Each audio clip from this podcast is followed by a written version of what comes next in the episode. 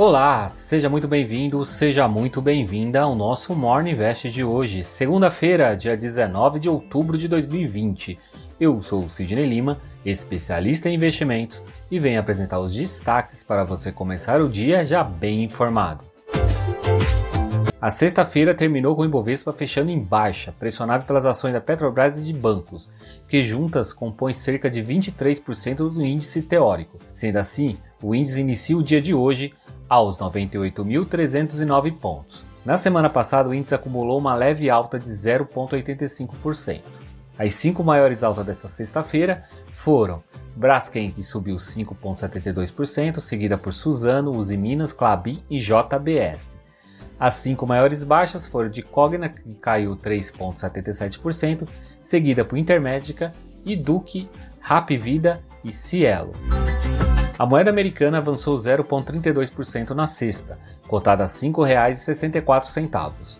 O euro teve uma alta de 0,73%, cotada a R$ 6,61. Nos indicadores de mercado de juros futuro, o DI para janeiro de 2022 avançou 13 pontos base, a 3,42. DI para janeiro de 2023 subiu 16 pontos base, a 4,81. E DI para janeiro de 2025 teve alta de 9 pontos base, a 6,63. O índice dos fundos imobiliários IFIX avançou 0,15 aos 2.816 pontos. A maior alta foi do Fundo Imobiliário Plural Recebíveis, subindo 1,57% e a maior baixa foi do fundo imobiliário Hotel Max Invest, caindo 1,29%. Nos indicadores americanos, a semana terminou assim: Dow Jones avançou 0,39%, a S&P 500 praticamente estável, subindo apenas 0,01%. A Nasdaq foi a única na contramão, recuando 0,36%. No cenário político, o presidente da Câmara, Rodrigo Maia, disse que não haverá prorrogação do estado de calamidade.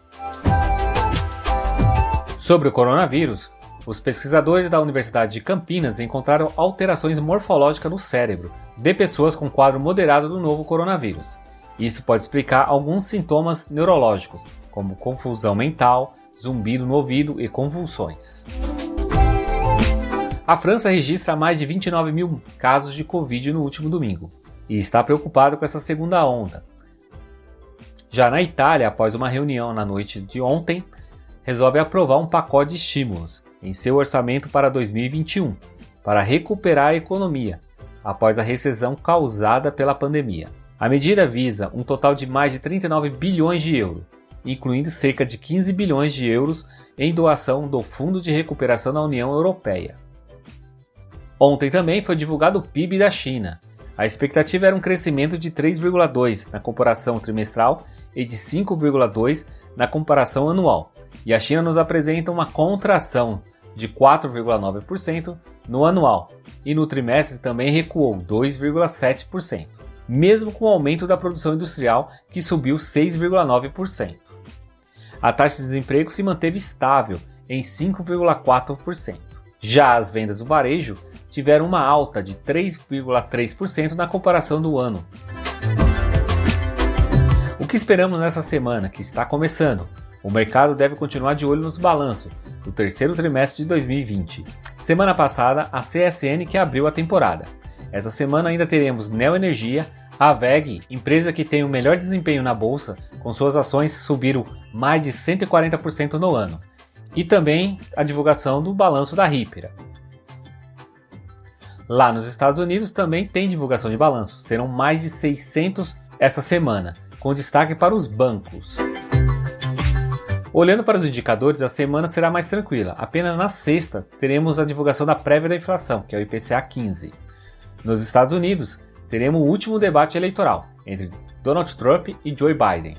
A expectativa é maior, pois o segundo debate foi cancelado após Trump não aceitar participar de um debate virtual, no último dia 15. E no lugar do debate, eles participaram de uma sabatina, em emissoras de TV diferentes, respondendo perguntas de eleitores. E hoje na agenda teremos, logo mais às 8h25, a divulgação do Boletim Focus pelo Banco Central. Nos Estados Unidos, teremos os números do mercado imobiliário e também haverá leilão de títulos do Tesouro, como T-Bill de 3 e 6 meses. Esses foram os destaques dessa segunda-feira do nosso Morning Invest. Esse conteúdo está disponível nos principais agregadores de podcast, como Deezer, Apple Podcast, Google Podcast e Spotify. Então já aproveita e compartilha esse conteúdo para mais pessoas. Tenha uma ótima semana e eu te encontro amanhã aqui nesse mesmo canal. Então, até lá!